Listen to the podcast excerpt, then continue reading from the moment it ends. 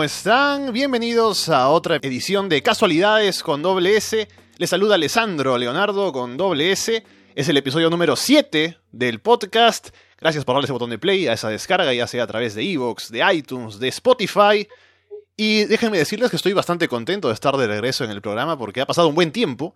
Estuve de viaje, no pude grabar, no pude hacer nada. Pero ahora, por fin, ya estoy en mi casa de vuelta. Vamos a regresar con fuerza además porque el episodio de hoy es uno que me parece muy interesante, porque tengo para conversar aquí a mi amiga Ángela, que es amiga mía del colegio, y no hablamos en realidad desde que salimos del colegio, así que han pasado más de 10 años, lo que hace que sea más interesante aún. Así que Ángela, ¿qué tal? ¿Cómo estás? Hola, Ale, ¿todo bien? Aquí eh, feliz de hablar contigo y, poder compartir después de tanto tiempo. Y yo digo, 10 años, pero tampoco es que en el colegio habláramos todos los días, así que creo que es más. Pero interesante ahora que por fin, bueno, porque se me ocurre, ¿no? Hacer este programa, tenga la oportunidad de hablar contigo. Y el tema es que yo he visto algunas cosas que has publicado por ahí, algunos temas, ¿no? Qué sé yo, por Facebook o por Instagram, sin decirte nada, ¿no? Yo desde las sombras nada más estaba chequeando algunas cosas. Y me llamó la atención eh, que publicabas algunos proyectos tuyos, algunos trabajos que tenían que ver con animación, ¿no? Y entonces quería preguntarte cómo es que de pronto llegas a involucrarte con eso, cómo te ha ido con, eh, con ese asunto, ¿no? Y que, que, me cuentes también un poco cómo va el tema, que ahora que te contacté para que hablemos ahora en este programa, me decías que hay bastantes cosas interesantes pasando ahora en ese, en, ese rubro acá en el Perú. Sí, eh, es un poco raro cómo la gente llega a la animación en general. Las personas que yo conozco siempre tienen una historia como que les gustaba el cine, pero es algo muy lejano, también les gustan los dibujos animados, pero es como no sabes cómo se hacen los dibujos animados o quién hace los dibujos animados. Eh, y bueno, todos llegan de una forma extraña. Yo llegué después de estudiar diferentes cosas, estudié diseño de modas primero, que no tiene nada que ver, no sé mm. cómo me metí. Este, y en algún momento me metí a diseño gráfico y no lo disfrutaba mucho. Y me enteré de que existía una carrera nueva aquí en Perú que se llama animación digital y que en Toulouse, en el instituto en el que yo estaba, tenían. Entonces averigüé y me pareció increíble lo que eh, la malla y poco a poco comencé a enterarme de que este, hay una movida que, que ha crecido ya desde hace unos años, desde hace unos 10, 15 años que ha comenzado recién la animación aquí en este país. Eh, la industria todavía está en pañales, pero es bien interesante ver todo lo que ahorita, después de que ya este, han habido algunos pasos dentro de la animación, como las películas que conocemos, este, que no son muy buenas, que digamos, pero que eran necesarias para la evolución, eh, como Dragones, de Fuego, etcétera, etcétera. este, ahora hay más, eh, digamos, géneros que se están creando, porque antes eh, esa movida que hubo al principio era netamente comercial. Entonces, ahora que hay más personas interesadas, hay más oportunidades, hay institutos nuevos también que están enseñando, eh, se están creando también más géneros dentro de, la animación, igual que en el cine, ¿no? Entonces, está, está bien bonito. ¿Y me dices que empezaste con diseño de modas? Sí. Porque ahora, ahora que pienso, o sea, me pongo a pensar, ¿no? Eh, cuando estábamos en el colegio, de pronto me imagino a qué te dedicarías tú. No se me ocurriría que tendrías algún interés por diseño de modas. ¿Cómo es que empezaste así? ¿O, cómo se te ocurrió empezar por ahí? Bueno, lo que pasa es que a mí siempre me ha gustado pintar. Eh, entonces, cuando salí del colegio se me ocurrió que yo quería continuar por ese lado creativo y pensé que el diseño de moda sería la forma perfecta de entrar por ahí, porque no quería estudiar netamente arte, porque no sabía eh, qué campos de acción yo podría entrar. Entonces, es, como en mi caso, yo, yo me siento identificado en el sentido de que yo terminé estudiando literatura, ¿no? Ya, ya es, es a lo que me dediqué al final. Pero cuando oh. salí del colegio es algo que tenía en mente, pero decía, literatura es como una carrera del, del siglo XV, ¿no? ¿Qué voy a hacer saliendo del colegio estudiando literatura? ¿A qué me voy a dedicar, no? pero después cuando uno de pronto se va ubicando en el mundo, ¿no? Me doy cuenta de que no soy ni administrador ni ingeniero y digo, bueno, creo que literatura es lo mío. Claro, yo no soy, yo no estoy ni a la moda, ni, ni, compro, ni estoy al tanto de esas cosas. Entonces, no sé, en algún momento se me ocurrió que por ahí se podía crear es una línea artística, pero no es tanto así cuando entras y, y ves cómo es el mundo de la moda, ¿no? Que supongo que sí hay la posibilidad, ¿no? Pero, pero digamos que no me gustó tanto. Y, y de alguna forma entre animación. Y bueno, siempre me ha gustado mucho ver dibujos animados y el cine en general, porque cuando la animación es una técnica para hacer cine. Entonces, tú puedes tener referentes eh, en live action y aún así querer hacer cine de animación, ¿no? Entonces, eh, siempre me gustó el cine, siempre me gustó dibujar y apareció una carrera que mezclaba los dos y fue como, wow, yo entro ahí. Sí, sí, te entiendo perfectamente. Yo también soy bastante fan de la animación. La gente que sigue el programa sabe que soy demasiado fan del anime, no soy un otaku declarado. Entonces, también la animación, no solo japonesa, sino también, por ejemplo, ahora recientemente una serie que me gusta mucho es Boya Horseman en Netflix. También eh, Ricky Morty, ¿no? Por otro lado, que también me parece una muy buena serie. Y me gusta porque esto lo he conversado con otra gente también, cómo la animación te da recursos o permite que se hagan cosas en la pantalla, en la forma de contar historias, que es imposible o muy difícil de hacer cuando se hace una película tal cual en live action, ¿no? Que claro, hay otro lenguaje, hay otras técnicas, hay otras cosas de hacer, hay otras formas de hacer las cosas, pero la animación es como un, un mundo que te permite meter más creatividad por el hecho de estar ahí a tu alcance, de, solo con la imaginación lo que puedas meter ahí, ¿no? Para aportar a la historia, aportar a, a, lo que quieres hacer. Claro, tú puedes crear un mundo desde cero en la animación. Ese es el mayor pro, creo que existe. Incluso cuando existen películas que eh, usan una fachada de animación, es una técnica de animación que, digamos, tú grabas eh, con una cámara normal movimientos y encima dibujas. Esa es una técnica que no es animación netamente, porque estás copiando, pero aún así, el que sea hecho de solamente dibujos ya le agrega un feeling, ¿me entiendes? Muy aparte de que haya sido hecho netamente con las técnicas de animación. Y más, y cuando usas netamente la animación, eh, puedes crear todo. Entonces es un gran pro. Y este es, es increíble en realidad todo lo que te puede permitir hacer la animación.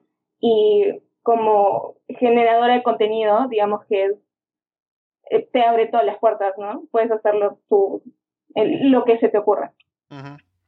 Ahora he mencionado yo un par. ¿Tú tienes algún referente o alguna serie, alguna simplemente alguna producción de animación que te parezca muy buena o de pronto la tengas como referente o que puedas recomendar y que de pronto yo no sé nada? Sabía que me ibas a preguntar eso y siempre es difícil cuando te preguntan eso porque mm. hay tantos géneros y tantas cosas que no podría decir solo uno. Pero, por ejemplo, de este, del año que pasó, me quedo con un par de películas. No sé si has visto Isla, Isla de Perros.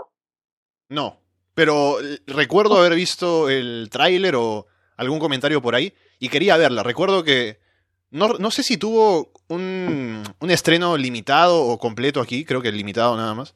Y quería verla, pero al final no, no pude, no sé, no sé por qué, creo que no tuve tiempo. Pero sí la tenía ahí como algo que me llamó mucho la atención, pero no llegué a verla todavía. Isla de Perros estuvo solamente dos semanas en cartelera. Iba a estar solamente una, pero como se llenó, dijeron, bueno, hay que darles esos frikis una semana más. Este, es una película increíble que fue nominada al Oscar, que, pero que probablemente no gane porque va a ganar una de Disney. Este, eh, fue hecha en stop motion. Lo interesante de esa película es que el lenguaje audiovisual del director, que comenzó en cine, o sea, que mayormente hace cine live action, se pasa a Isla de Perros y tiene una estética que es única. Siempre encuentras la misma estética en el director. Y ahora que ha pasado animación, también es wow. Él ha hecho también eh, El maravilloso señor zorro, grandioso señor zorro, no sé si has escuchado esa. No, Bueno, eh, búscalas, te las recomiendo mucho.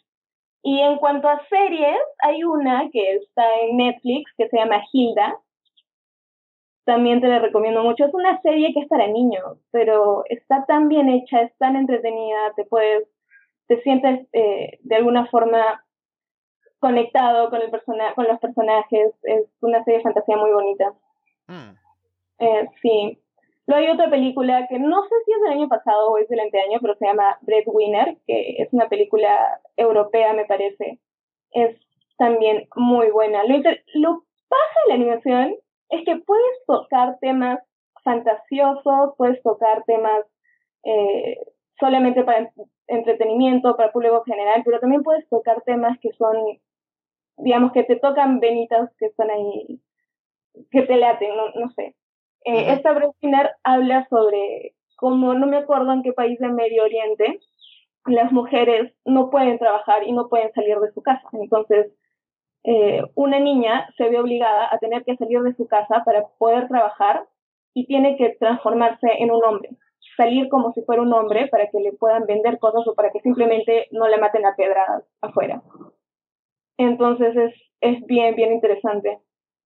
Eh, otras películas del año pasado, no, no me acuerdo más del año pasado, eh, pero he anotado otras.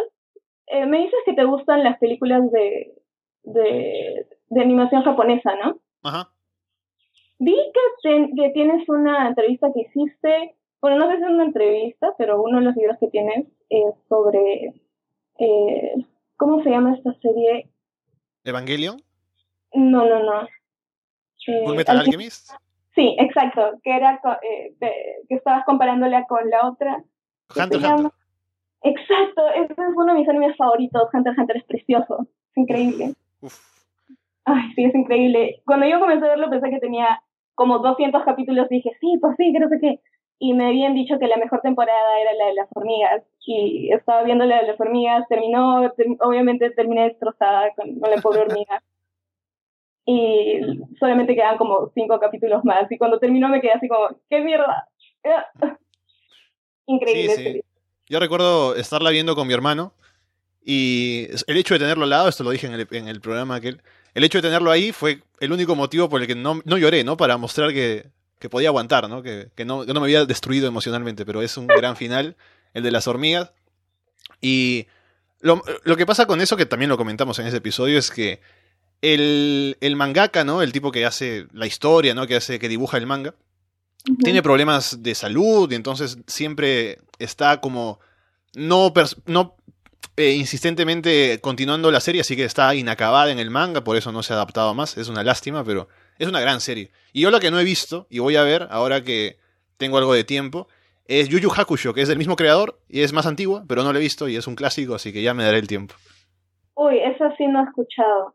La verdad yo entré en el mundo de los animes recién este año, porque antes de eso estaba más metida. Si bien siempre me gustó Ghibli, pero es una especie uh -huh. diferente de anime. Sí. Este... Es como el anime mainstream, ¿no? Para el público masivo. O más, mm. eh, no sé, o sea, digamos, más eh, independizado de las cosas que hacen que el anime sea un poco más de nicho. Claro, exacto. Eh, entonces, recién este año comencé a ver anime y estoy descubriendo poco a poco cosas geniales. No sé qué sucede en la cabeza de los japoneses que, que crean mundos tan locos. Evangelion fue la primera que vi, cuando, no sé oh. si te acuerdas, en Cusco había este canal que no... Que Locomotion. No, no, no.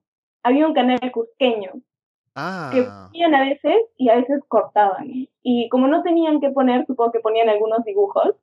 Y me acuerdo que daban algunos capítulos de Evangelion, pero los cortaban. Y fue la primera, el primer encuentro que tuve con Evangelion. Y bueno, ya después, cuando entré a la, a la animación, se me dio por buscarlo otra vez y uf, Evangelion es increíble.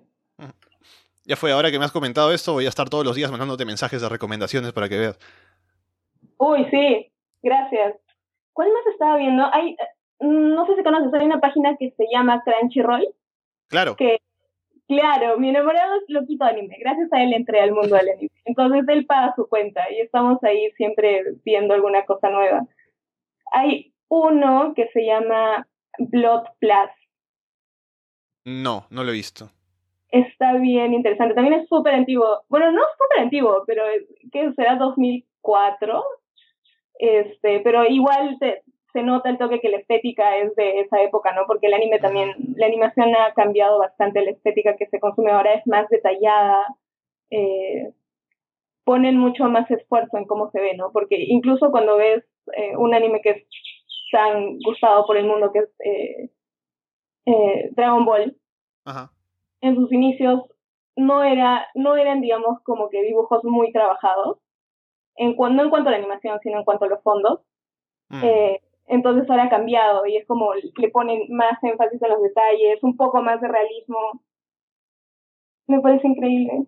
Sí, sí. Y también, bueno, ahora que estamos hablando del tema, solo aprovecho para recomendar un anime que es de esta temporada, que está saliendo todas las semanas, que es Kaguya-sama, Love is War, que es genial, que es eh, dos chicos, o sea, un chico y una chica, que están en el colegio y son ambos genios, ¿no? Y tienen que, ambos están enamorados el uno del otro, pero tienen un juego psicológico para hacer que el otro se declare y es, es genial. Oh, hay un anime de Aladdin, no sé si has visto. No. ¿Cómo se llama? Magic, de Labyrinth of Magic. Ah, creo, he, he escuchado sobre eso. No lo he visto, pero sí he escuchado al respecto. Es muy bueno y también me da pena porque terminó de una forma en la que parecía que iban a hacer más temporadas, pero no hay noticias. Eh, no sé qué sucede con los animes, pero es como que si, si no se terminan te vuelves loco y estás como... ¿Dónde está el resto de la historia? Míralo, es, es muy paja. Está en Netflix y también está en Crunchyroll. Sí, sí, sí. Yo tengo una lista interminable de animes por ver. Ahí voy avanzando de a poquito. Si voy adelantando, además, ya que hemos tocado Dragon Ball, que para el próximo episodio del podcast voy a hablar con unos amigos porque fuimos a ver la película y está muy buena. Así que para la próxima edición vamos a hablar acerca de eso y de todo Dragon Ball, así que atentos a... Si no la han visto, véanla porque la recomiendo, es genial. Y la animación es la... Ahora que estamos hablando de animación, es la película mejor animada de, de todas las de Dragon Ball. Es lo mejor, que, lo mejor que se ha visto Dragon Ball en toda su historia y es, para, en mi opinión, la mejor película de Dragon Ball en general. Wow, interesante. Yo tengo como que un bichito ahí que me molesta desde que vi Hunter x Hunter, que siento que Hunter x Hunter tiene un nivel tan increíble en cuanto a historia y calidad, claro. que todo el mundo ama Dragon Ball y yo digo, no, deberían amar Hunter x Hunter, pero no hay tantas personas que conocen Hunter x Hunter como Dragon Ball. Sí, sí, es que yo Dragon Ball lo conozco porque lo vi desde chiquito, ¿no? Y claro. Lo he seguido, o sea, es larguísimo y he seguido todo porque lo he visto desde muy pequeño. En cambio, Hunter x Hunter lo he visto el año pasado y obviamente me parece mejor, pero por la extensión de Dragon Ball es el que se conoce más. Sí, no, es... yo le rato he dejado de ver Dragon Ball. Veía Dragon Ball cuando estaba en el colegio, pero lo he dejado un poco de lado. Quizás en algún momento recupere y comience a ver los capítulos nuevos. Eh, Ahora, estuve... Uh, dime, dime. No, te pregunto si es que quisiera saber algo más. Ah, sí. Lo que, lo que quería comentar ahora es que me pasaste este corto que hiciste junto con otra, otra gente, que se llama Ame. ¿Estoy pronunciándolo bien o estoy pronunciándolo mal? Es Am en Am. francés. Ahorita ah, okay. te explico por qué. Sí, eh, y, y lo vi y me pareció muy interesante. Es, es un corto, seis minutos más o menos. Y me gustó. Y quería comentarte un poco, bueno, que quería hablar contigo acerca de eh, un poco, no, no, no tanto la idea, ¿no? De pronto explicar el, el concepto de eso, que es, digamos, eh, parte del arte es el, el hecho de la interpretación personal, un poco los significados que se puedan hallar al respecto de, las obras. Pero más allá de eso, la producción, ¿no? ¿Cómo se llegó a hacer un proyecto así? ¿Cómo, cómo lo organizaste tú? Porque estaba viendo los créditos al final y en todo salía Ángela Lucero, Ángela Lucero, y uff, está, aquí está ella encargada de todo. eh, bueno, primero explicar por qué es en, en francés. Eh, bueno, ya me olvidé porque era en francés, pero tenía un, tenía un sentido. Oh. Bueno, la cosa es que este corto es un corto eh, estudiantil que se hace en Toulouse, eh, que te demora un año, dos ciclos en, en hacer el cortometraje. Se arma un equipo con los mismos estudiantes y se va trabajando, ¿no? Eh, las, todas las etapas, eh, preproducción, producción y postproducción tendría que ser con el mismo equipo, pero siempre hay problemas. Uh -huh. Entonces, eh, al final terminamos siendo un equipo, un equipo bastante mezclado. Eh, ese corto lo dirigí y estuve en dirección de arte y, la, y los fondos. Pero la animación, que debo decir que es muy buena para hacer un corto estudiantil, es encargada completamente de otras personas que están ahí en los créditos. Eh, creo que fue suerte, en verdad, porque nos encontramos un equipo de gente que tenía muchas ganas de, de trabajar y, y sacar algo que, digamos, superara nuestras expectativas. Y me parece que AM, de alguna forma lo ha logrado eh, estéticamente, en cuanto a acabados finales también.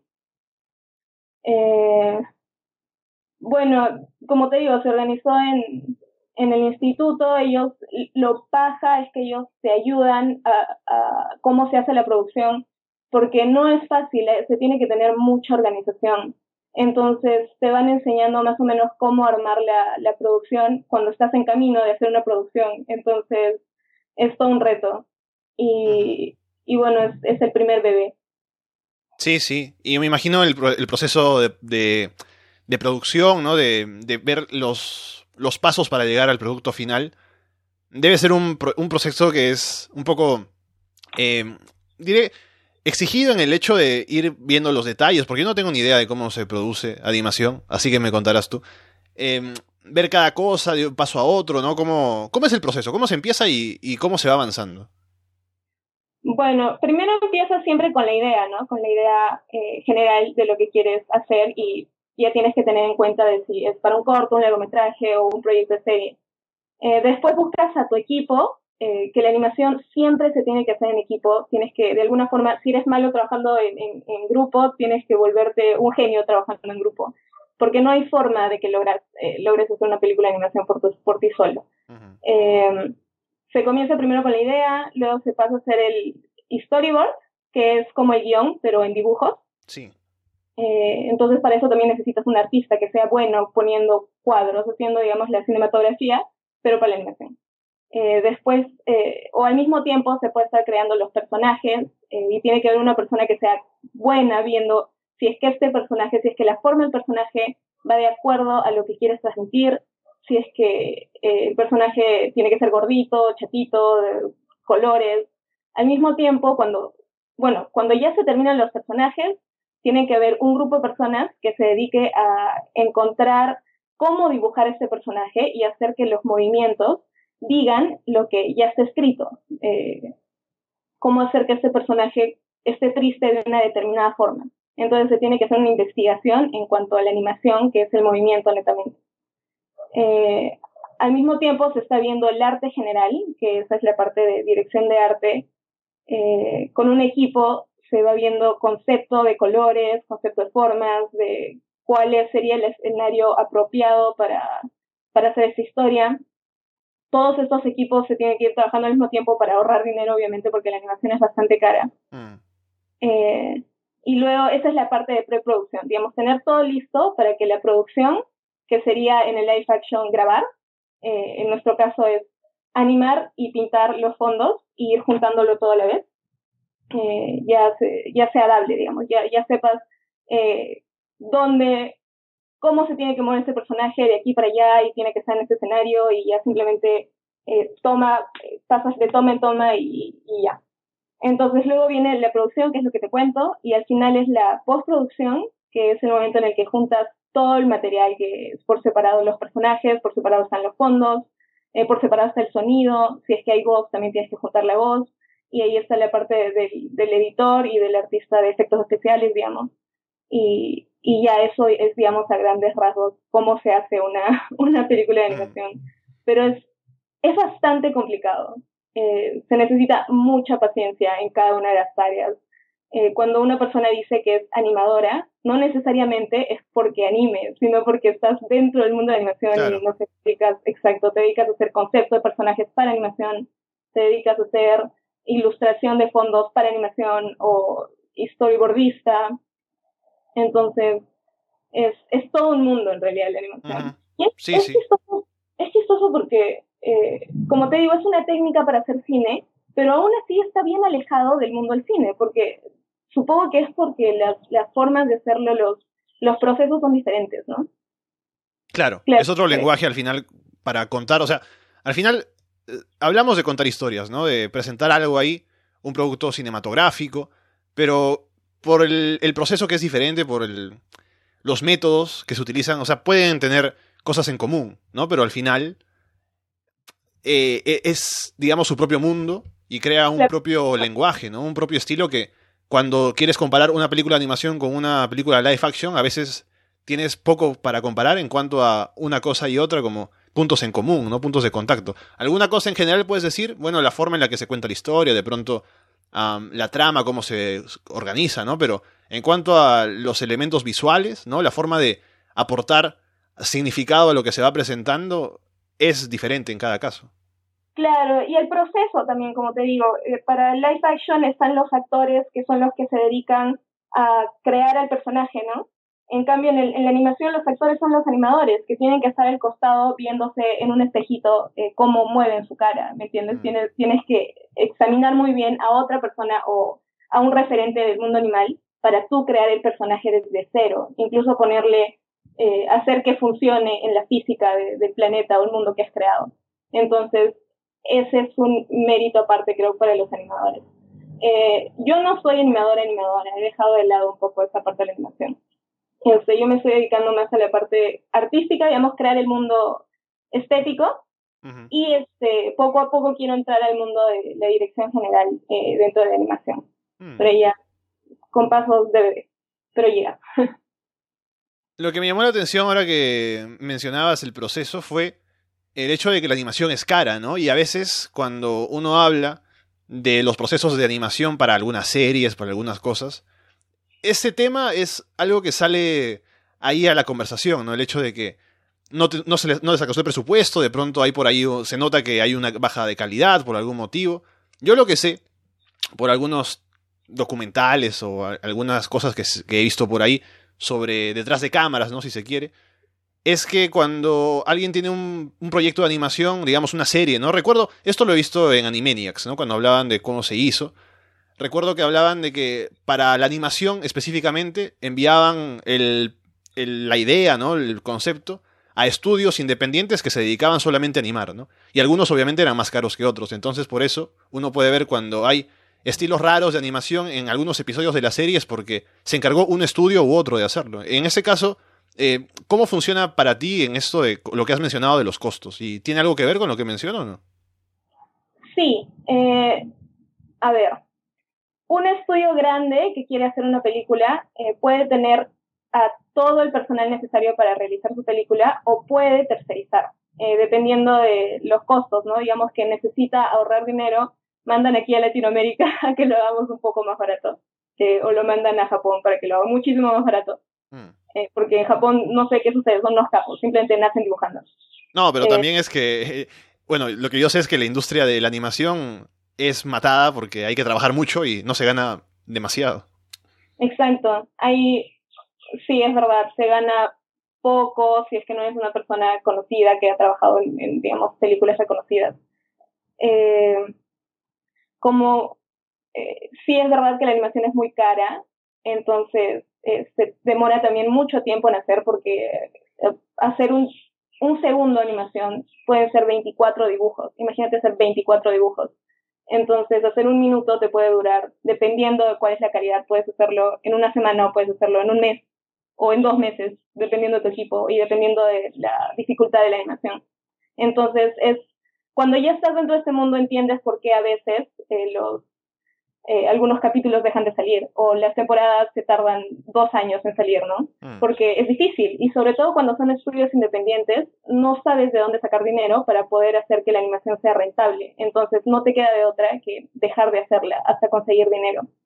Eh, antes yo me acuerdo que veía un capítulo que, no sé, se quedaba en algún lugar una serie y renegaba, ¿no? Decía, pero ¿cuán difícil puede ser que se salga un capítulo más que son solamente 15 minutos? No, es, es muy caro es difícil. Entonces ahora no sale una serie reniego, pero entiendo, digo, pobres animadores. Ojalá estén ganando bien, ojalá coman.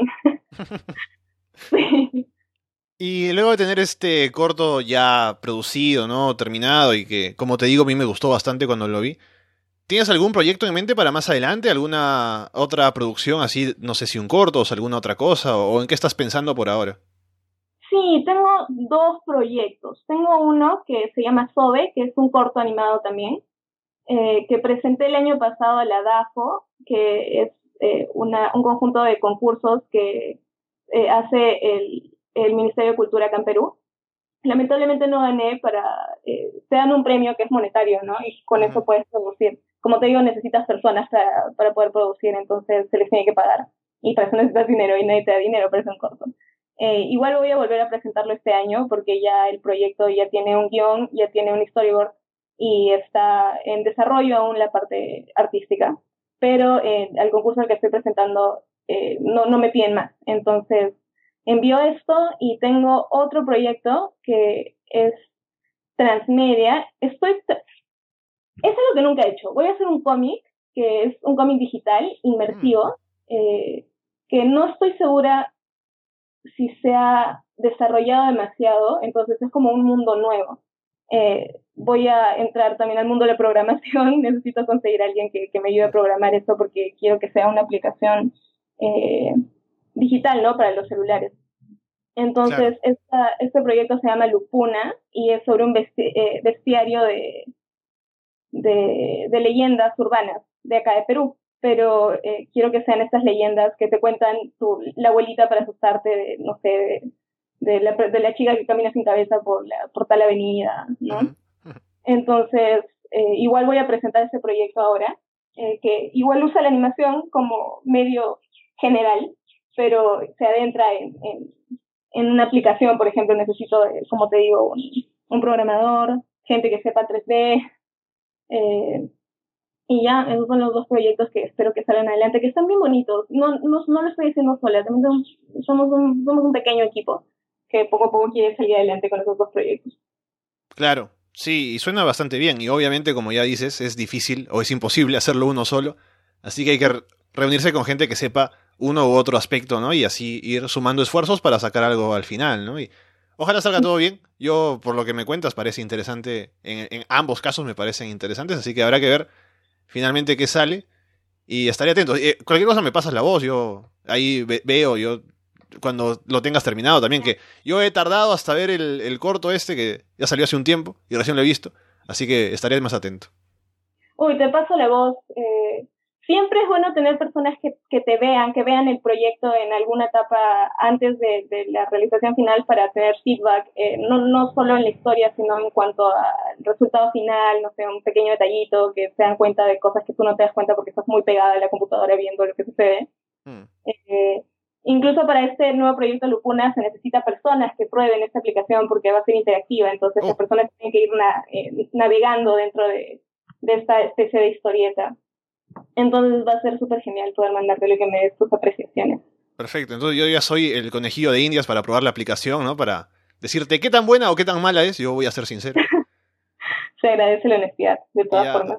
Ya veremos eso. Y ahora para alguien que nos escucha y de pronto le llama la atención, le despierta el interés esto de el mundo de la animación, lo que nos vas contando, ¿qué recomendación le darías a alguien que está, estaría pensando en meterse a eso? ¿Qué cosa crees que debería eh, tener como expectativas o qué actitud debería tener hacia buscar una carrera en animación o de pronto querer involucrarse más?